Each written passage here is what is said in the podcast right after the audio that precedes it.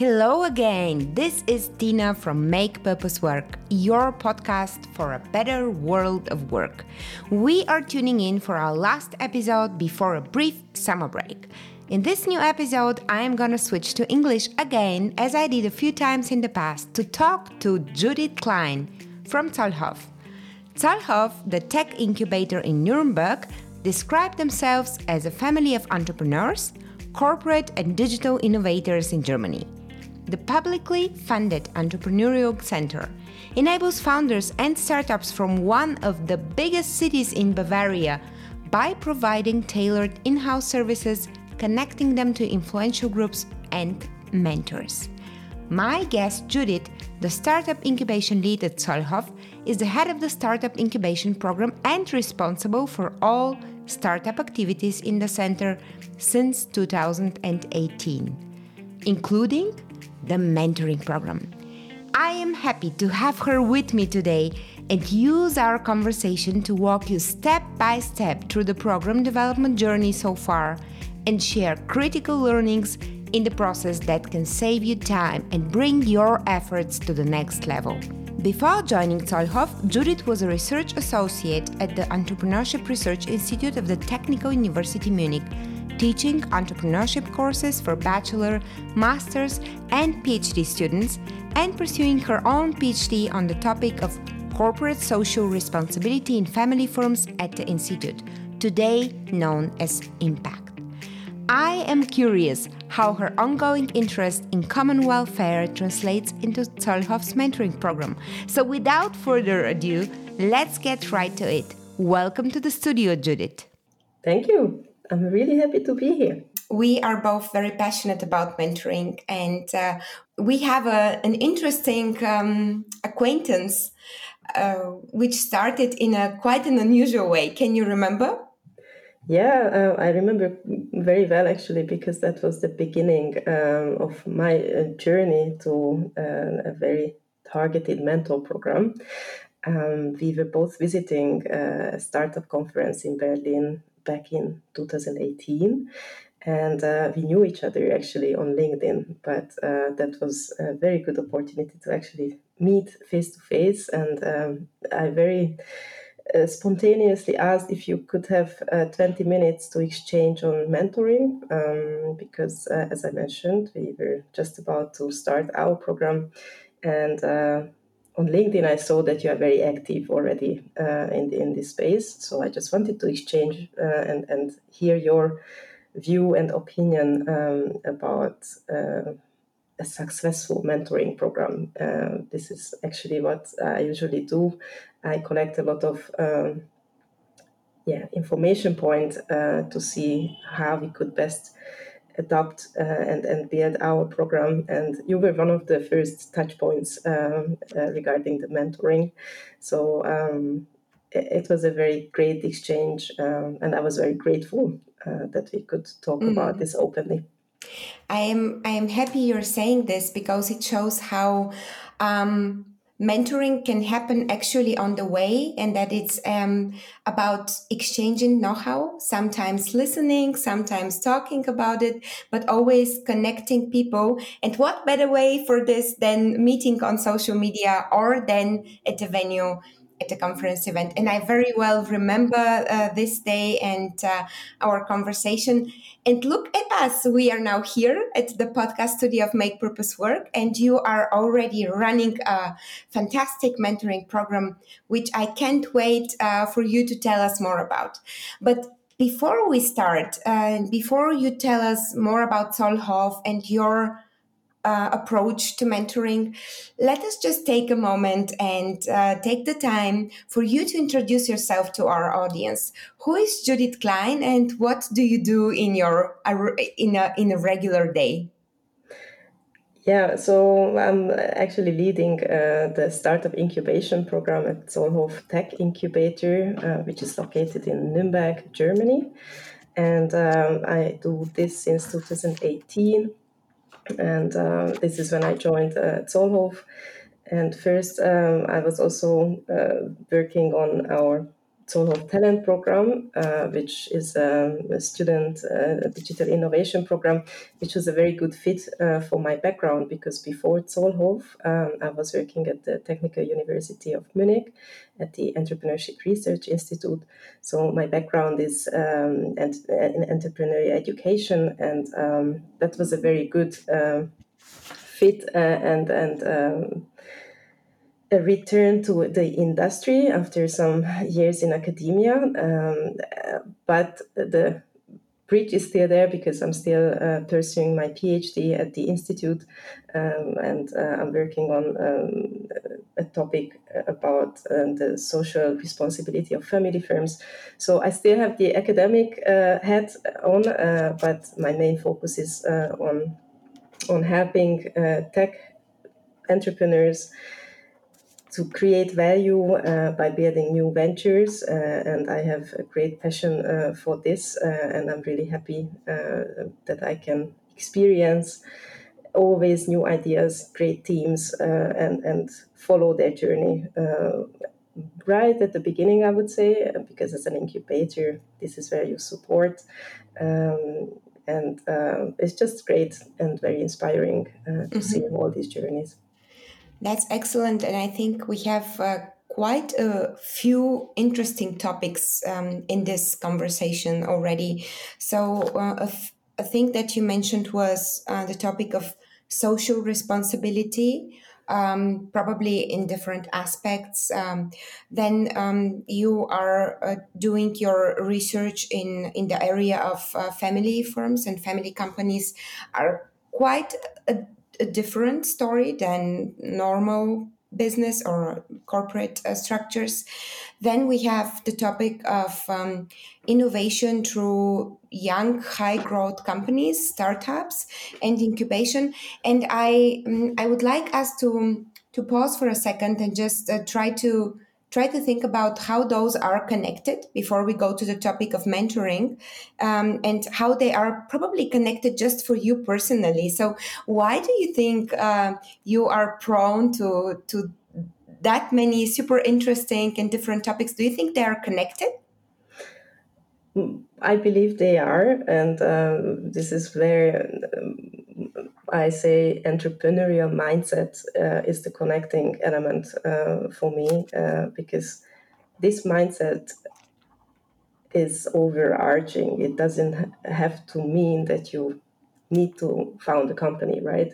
You can be very much um, entrepreneurial in your daily life, um, uh, maybe as a parent, but also if you are studying. Um, so for me, it's it's rather the mindset that I'm really attracted to um, because if you have this entrepreneurial mindset, that uh, for me it means that you are really much focusing on solving problems, um, probably in a in a different way, um, in, a, in a more creative way, focusing on how do you actually solve a problem, and it also brings some impact for me uh, because if you focus on solving problems, this means that you care about others. So this is probably where the social uh, responsibility aspect comes in, um, because uh, you are not so much driven by a solution that you are falling in love with, but you actually would like to create value um, for others as well. And this is what really interests me. Um, and this is what I find very much inspiring um, in this whole field where I'm moving. That's excellent. That also sounds very beautiful. So, create value for others. Tell us a little bit about Zollhof now. So, how do you add value to the startup ecosystem in Germany? And what are the things that aspiring entrepreneurs can get at Zollhof they can't get um, in other incubators? So Zollhof started, uh, the soft launch was in 2016-17, um, and um, as I mentioned, I joined in 2018, so quite early on, and uh, it was very clear uh, from the beginning that Nürnberg um, and the region actually needs a place uh, for for the activities uh, of of uh, yeah mm, inspiring aspiring entrepreneurs because this was not really happening in an organized way there were some touch points. For example, the university had already some uh, coaching uh, activities and entrepreneurship as a topic uh, came up from time to time. But what was really interesting was that the talent was here, uh, kind of the economic um, setup was here because uh, the area uh, has really big companies actually, um, and and um, everything was given, so to say, uh, for a, a, thriving ecosystem. But the place uh, and, and the center of it was missing. Uh, so, this is a great um, opportunity, a great space to move into. And uh, this is what Zollhof was uh, actually achieving, and uh, we are still doing that. Um, we have a great um, network of supporters. Uh, we are private public uh, organization in the sense that we have corporate, um, big corporate uh, partners supporting uh, our activities, but we also have sponsoring uh, from the ministry. And um, for example, um, the city of Nuremberg and the university as well um, are, are, supporting Zollhof. Uh, so it's it's just a great um, support system for for the entrepreneurial uh, activities uh, and I always say entrepreneurial activities because it's not equaling only tech startups. Uh, of course, we call ourselves a tech incubator, so we do have this focus. But as I mentioned, we do have a very strong uh, student program, and we also do a lot uh, in terms of corporate innovation. Mm-hmm. Uh, so uh, we have a lot of different stakeholder groups, uh, and and we try to all bring them together and create value on the way for each of them sometimes just by focusing on their uh, problems or sometimes by actually um, building bridges uh, between the, the different groups. Um, so uh, this is how I would describe what Zollhof is doing. And to the second part of your question regarding the entrepreneurs and, and uh, startups, what is unique um, is actually this setup, I would say uh, that that we really, really have this unique uh, opportunity for supporters, and we uh, can actually see that through the mentoring program because there we bring together a lot of different stakeholder groups to support startups, and uh, it's also very interesting to actually have this network of corporates um, because this doesn't happen anywhere else outside of Zollhof that these uh, companies sit together mm-hmm. and, and, and think about entrepreneurship. And I really love what you're saying about building bridges because um, it is um, an adjacent topic um, on the topic of mentoring. So, how do we connect people and actually, in the most general sense, um, make information and knowledge flow. So uh, build bridges to share know-how. That's wonderful. And in your area, um, you have also built a mentoring program as part of the incubation program. What was the reason for this? So, why is bringing people together uh, or just building the bridges not enough? Why do we? Why do you also need um, um, I'll put it in a different way. Why have you decided to add a mentoring program in addition to it? Um, it's it's really interesting. Uh, we work very iteratively, um, which is also something that we preach, so to say, to our startups to always test and try uh, new things. And if it talk two years ago, probably I would tell you uh, different things about our incubation program. Uh, it evolved a lot uh, based on the feedback um, that we receive always from the uh, startups and from, from the mentors, for example. We iterate a lot uh, based on the feedback to make it more customer centric, so to say, because obviously our startups, in a sense, um, are customers uh, of our program. And um, this is why we actually added the mentor program uh, to the whole incubation support. At the very beginning, um, we had a very much standardized and curriculum driven program. Mm-hmm. Uh, and uh, now we are kind of at the other extreme. We have a highly individualized program. And um, this is also where we decided not to scale the number of startups um, in terms of like you know we can blow up uh, a batch. Uh, a batch is what we call a, the new group of uh, entrepreneurs that we take into the program. Uh, we keep it always uh, at the number of 10 uh, because we would like to make sure that we can offer quality uh, for them and not just go for the quantity where standardized programs uh, really make sense, right? Um, this was a very conscious decision from our side um, because we we actually wanted to make sure that uh, we create value and we can see uh, that, that it, it works for us. And interestingly, the mentor pool uh, also just comes from our direct network. So uh, this was also a very conscious decision that we don't reach out uh, and and um, have cold uh, calls to to acquire mentors. We always just uh, go through our network and work with recommendations. Mm-hmm. Um, so you make use of the entire ecosystem, and uh, if I may make the comparison to um, to your sourcing locally. yeah. If I may make the comparison to, to commodities markets. Okay, so um, when was, if you're thinking about yourself and your personal, you know, career, what do you uh, think? When was the first time you got in touch with the concept of mentoring?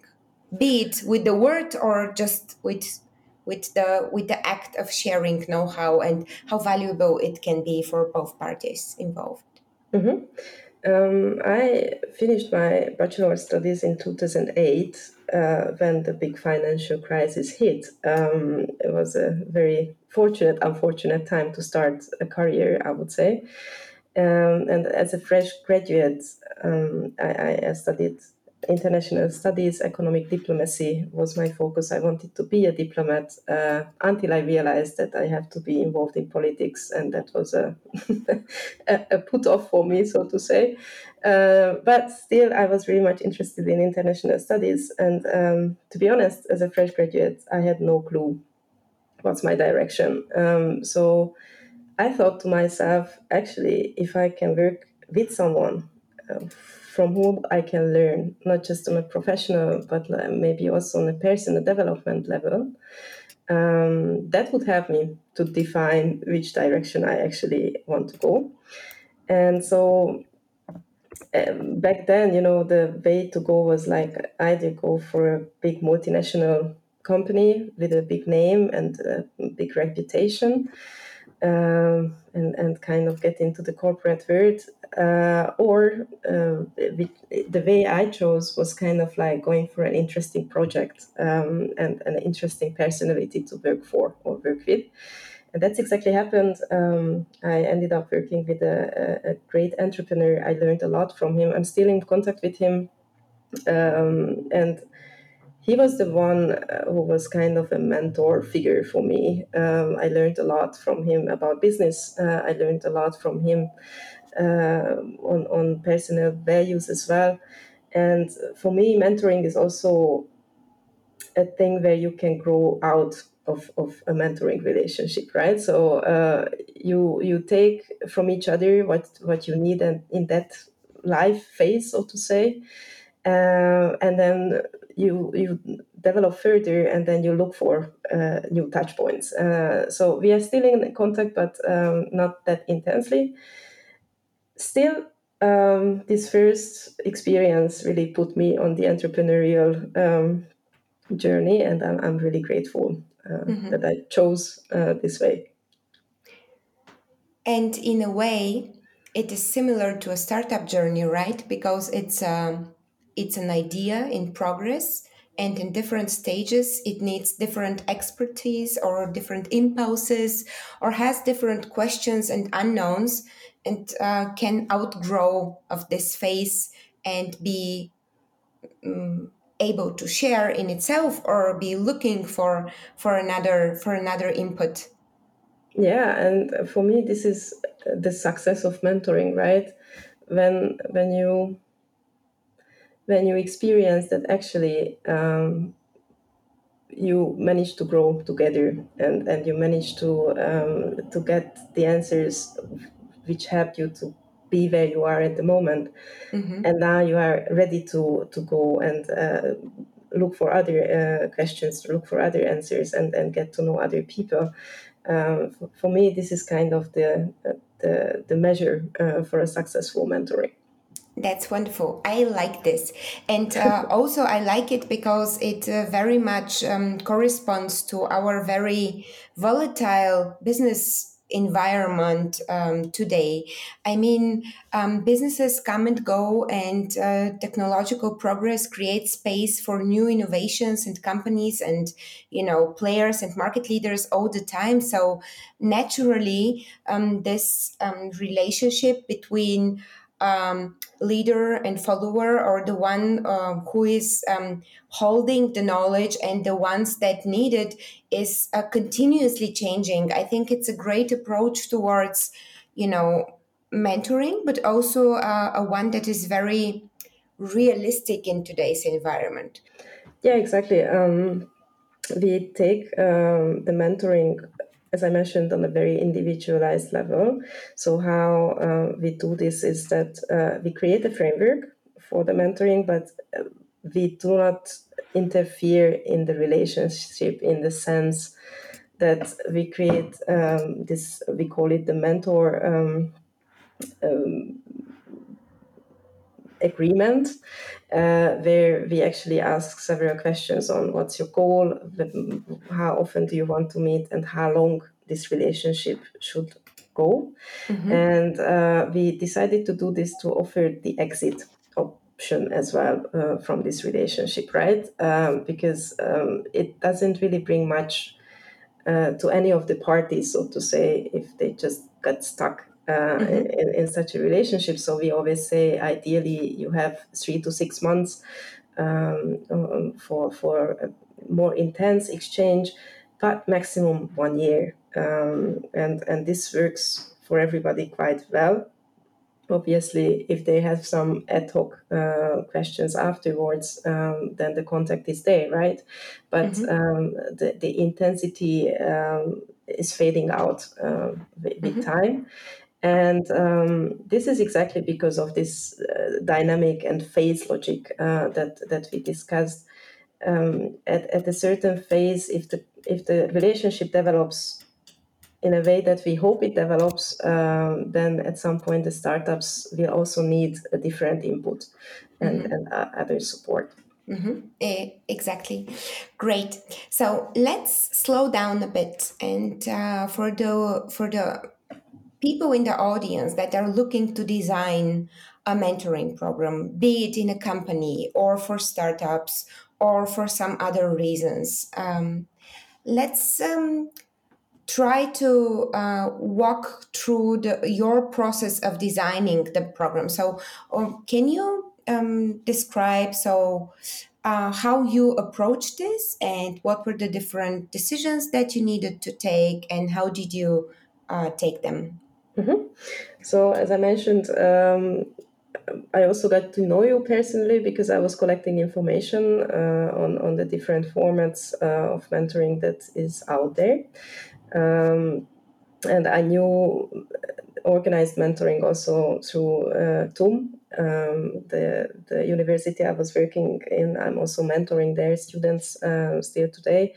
So um, there were some setups that I was uh, looking at. Um, there is also some extreme uh, cases like the mentor madness. Um, uh, one week, hundred mentors uh, coming together with hundred entrepreneurs, and it's kind of like a very high intensity mentoring um, as well. And um, so I was looking at in all directions uh, to get familiar um, with the different programs that are out there. Uh, and then I adapted um, the program to our reality, so to say, right? So um, I think it's important that you know how your environment looks like, uh, what are the variables that you work with. Uh, and, and for us, uh, the mentor madness direction uh, was not the way to go because, as I mentioned, we really would like to uh, get the quality element. so we decided to go through uh, the Zollhof team first. Uh, we collected uh, in the first round 80 um, very valuable contacts uh, for our mentor pool. That was the first step to, to reach out and see who is interested, uh, open, and willing uh, to, to get into our voluntary program. I highlight voluntary because this is a very important aspect of, of our program uh, we do appreciate uh, the time uh, that mentors invest in, in, in, this mentoring relationship, but not on a monetary uh, basis. Mm-hmm. So uh, we, we were really looking for people who are genuinely and intrinsically motivated uh, in, in getting to know young and thriving um, ambitious entrepreneurs and willing to share uh, their experience and expertise. Um, and we still do that. And I'm not, I, I don't think this is going to change um, because this is how we can guarantee um, that there is a genuine interest for both sides uh, for the mentoring. Mm-hmm. So this was also an important decision to make. Um, then, as I mentioned, um, we did create a framework uh, for the program in the sense that we have uh, a first step, uh, a Typeform, like a, um, a, questionnaire, which is the onboarding of, of the mentors they have to fill out. Uh, certain questions on their backgrounds, expertise, interest, why uh, they would like to do mentoring, uh, which is the basis for our matching uh, activities, mm-hmm. because Zollhof is actually responsible for matching um, mentors and mentees. Um, so we have a match-based uh, logic, um, taking the mentor pool and uh, looking at what kind of startups we get into the program. And uh, we match them based on certain criteria. Um, it's really driven by what the startups need, and uh, we understand that through the application process. We have interviews with the startups. We have a need uh, questionnaire for them.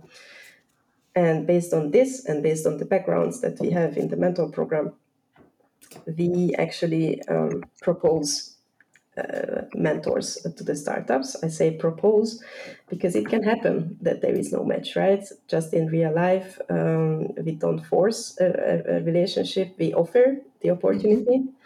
And we bring people together uh, for a 30 minute uh, introduction. And this is kind of the I don't know. It, it is very much similar to a dating situation. Um, and I always say that I'm kind of the Tinder algorithms uh, in the background because uh, I'm the one doing the matching based on the certain elements I know. But at the end of the day, they decide uh, whether they would like to work together or not. So after this 30 minutes, I do offer the opportunity for both parties to give me feedback whether they would like to work together or not. I don't ask for the why. I just ask them to tell me if it's a yes or a no. Mm-hmm. And once um, this is happening, um, then um, the next step is this mentoring mm, agreement where we help them um, de- deciding the, the modus of working together, right, with, with some targeted questions. Mm-hmm. And um, we have also a check-in and I'm, I'm the contact person in case anything happens um, during the mentoring that uh, I don't know the mentor actually won't have the time that uh, the mentor was uh, hoping that uh, they have the time uh, so it can happen that uh, we have to look for another mentor or if there is any feedback then they can always come back to me or mm-hmm. to my colleagues did you have this agreement from the beginning of the program or did you add it later on and for what reason? Uh, no, we had it from the very beginning, um, and um, it, use, it, it is very helpful uh, because, you know, at the beginning it's a very fuzzy thing. What do we want from each other? Um, mm-hmm. it, it's really not clear maybe I see both sides, but they really at the beginning probably don't understand why they are sitting at the same table.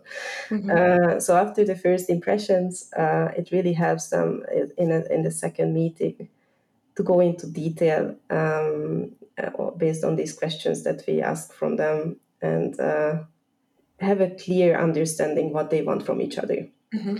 What you're talking about is to manage expectations on both sides and also probably um, if i understand correctly also this aspect of creating accountability as to what is that we commit to each other during the mentoring period correct? Exactly. Uh, so it's a, it's actually what we call it's a commitment mentoring commitment sheet. That's how we call it because obviously we don't have contracts, uh, but it's very important that there is commitment uh, for this relationship. Mm-hmm. It's also something that we really take care of when we screen startups for the program. And um, we work with social capital here, right? Uh, so it's very important that there is uh, enough commitment for both sides that it, it is working. And expectation management is a very important point, not just between mentor and mentee, but also towards Zollhof. Uh, because as I mentioned, it can happen uh, that we don't find a, a fitting startup, uh, fitting mentor for a startup. And that's why we very clearly define at the beginning that our role uh, is kind of making you introductions, but um, it's not our responsibility whether you actually get into a, a mentoring relationship mm-hmm. because that depends on the parties, not on Zollhof. Yes, I um, I agree on that, and it's a it's a relationship like any other, correct? So you have the mentor, you have the mentee, and then in between them, it's this individual relationship that happens between two people. I, I think it's a great perspective that mentoring is not between an organization and a person. It's not between Zollhof and the startup. It's not between a company and an employee, but it's really a relationship between the two people engaged in this. Exactly. Um, uh, yeah, sorry. so, um, from your experience with the program so far, so how many mentors or how many mentorings have you have you created by this already? Um, I think I don't have the exact number. I think we had more than hundred matchings uh, so far, uh, and more than seventy percent was successful uh, out mm-hmm. of that. Uh, we have. That's uh, excellent. That's oh, wonderful yeah and it's it's a great satisfaction to actually see when there is a click uh, I'm, I'm mostly part of every uh, first meetings because uh, this moderating role is also important uh, in this uncertainty uh, why are we sitting together so i'm, I'm taking the moderator role um, in the first meetings and it's just wonderful to experience when there is um, a click so to say yes. Uh, when, when there is chemistry and I think moderating those first meetings is an excellent topic that I really want to deep dive uh, in a second. But I am now really amazed by the by the number of matching so far, and uh, this goes exactly to my to the question I wanted to ask you primarily. So when it clicks uh, from those seventy percent, the one that were really successful. So what do you think or what can you share with us really makes a good mentoring? Or um, is there something um, in common that you have noticed or how do you know that it has clicked? So can you share about the the the, the few ones from those 70% that work that were really excellent um, yes and this is based on the feedback uh, that, that we receive it's a great match when the the topic uh, is matching. So, like when the startups have specific questions and we manage to find the right expert uh, for those questions. Here, I need to highlight that we have different mentor categories. Uh, from the very beginning, actually, we have the industry mentors um, who are really helping the startups navigate uh, in their world because um, cor- the corporate world can be very complex. Um, and uh, we have entrepreneurial mentor- mentors who are either serial entrepreneurs. Um, we have um, actually unicorn founders as well uh, supporting the startup. So great entrepreneurial experience, helping the newbies, so to say, to mm-hmm. navigate the highs and lows of the entrepreneurial life.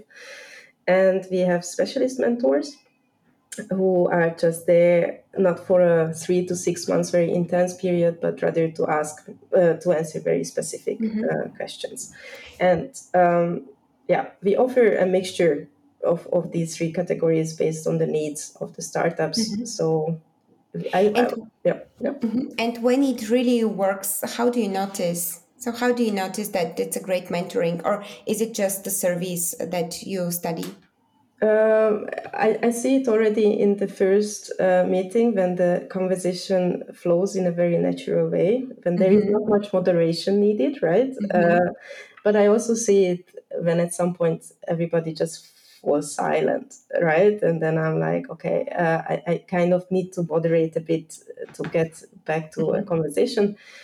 But then usually that's a sign. Mm-hmm. Um, that that the click probably is not there, uh, mm-hmm. and but when there is a click, um, there is this energy that flows. The, exactly. There is, there is this natural um, evolvement of the conversation.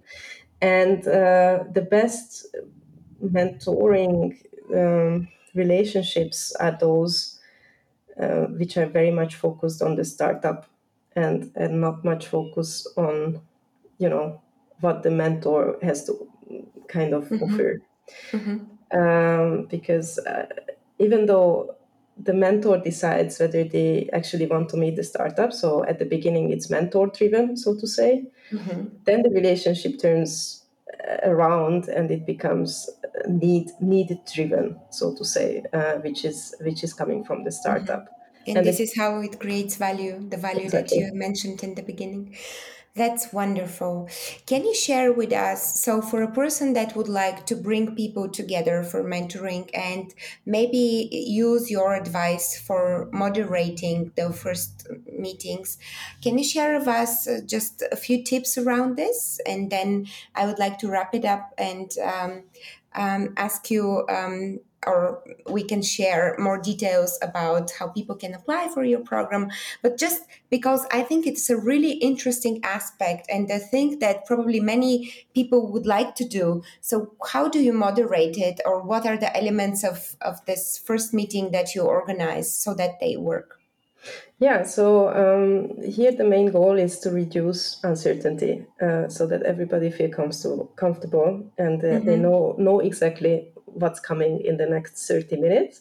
And this is what I establish. Um, I, I, just tell them exactly um, that the, we start with the first introduction round so that everybody can tell uh, the backgrounds. And then we deep dive into the startup and the status of the startup so that the mentor has an understanding um, on, on what's the status of the startup. And then the mentor can ask specific questions um, to understand whether his or her uh, support is needed and whether he or she can actually give that support. And so then the conversation moves on um, the probably the three biggest challenges uh, that the startup is facing. Uh, and then the mentor can already react on that, um, whether uh, the mentor has the right network or the right know how or um, um, not at all, uh, right? Uh, the experience uh, that the startup needs and, and would help the startup to go to the next phase. Wonderful. I think that's a super actionable advice, and um, everyone who wants to establish a mentoring program uh, learned a lot in this conversation. So, now for the mentees, so for the potential startups or entrepreneurially minded people who would like to get engaged in Zollhof and uh, really uh, benefit from the excellent um, ecosystem that you're creating and expanding in Nuremberg, how can they apply and what is the best way to approach you? So uh, we have, of course, a, a website, uh, a landing page uh, where we describe the uh, program elements, and um, we have always um, organized batches. So there is always an application phase. Uh, which will start in Q1 uh, next year. We are currently running the, uh, the batch five now. Mm-hmm. And um, we, in the meantime, also screen uh, ideas and teams. So uh, people can always reach out to Zollhof. We offer them uh, a personal meeting to kind of an, have an idea check with them offer them feedback um, because a lot of times they ask the question am i eligible to to apply for your program? Uh, so we obviously are open and uh, available as well uh, to, to provide that uh, feedback. And um, as I mentioned, there is like an application phase with a deadline, uh, and uh, afterwards we have around a month, one and a half months of uh, screening and uh, a lot of uh, personal interviews to actually select uh, the startups that we would like to work with. And there we also include the corporate partners that we have, because we would like to see um, if there is like uh, an, a, a, fit um, between the corporates and, and the startups as well. Excellent. And when is the, the deadline for the next application, or will it only um, start? Yeah, it will only start um, later, on. Uh, later on, beginning of next year. Usually, we have it at mid of April. Um, but the exact date is not yet uh, out mm-hmm. there. On the other hand, Zollhof is very active on social media, Instagram, LinkedIn. Uh, so uh, we will put the word out there um, as, soon, as, soon, as we have it. Mm-hmm. So everyone, make sure to follow them. I'll add all the handles and links in the show notes. Uh, Judith, thank you very much for being my guest today. I think it was a very fruitful conversation with super, um, um, uh, like with the ton of actionable advice on creating and running mentoring programs, not only for entrepreneurial um, uh, activities, but uh, in general. Thank you very much. I am looking forward to meeting you again at an event or on LinkedIn or maybe live once uh, the situation uh, um, normalizes. And until then, I uh, wish you all the best. Thank you very much for the invitation. Uh, it was a very nice conversation, and I hope to see you soon as well. Now, that was Judith with her wonderful perspective on mentoring as an act of care for others. No wonder their program design is highly individualized. I would even call it purpose driven.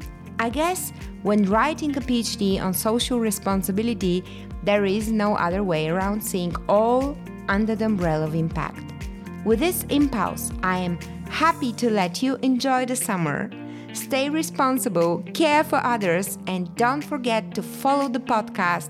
Stay tuned for our new guests in All Things Mentoring in autumn for a better world of work, one program at a time.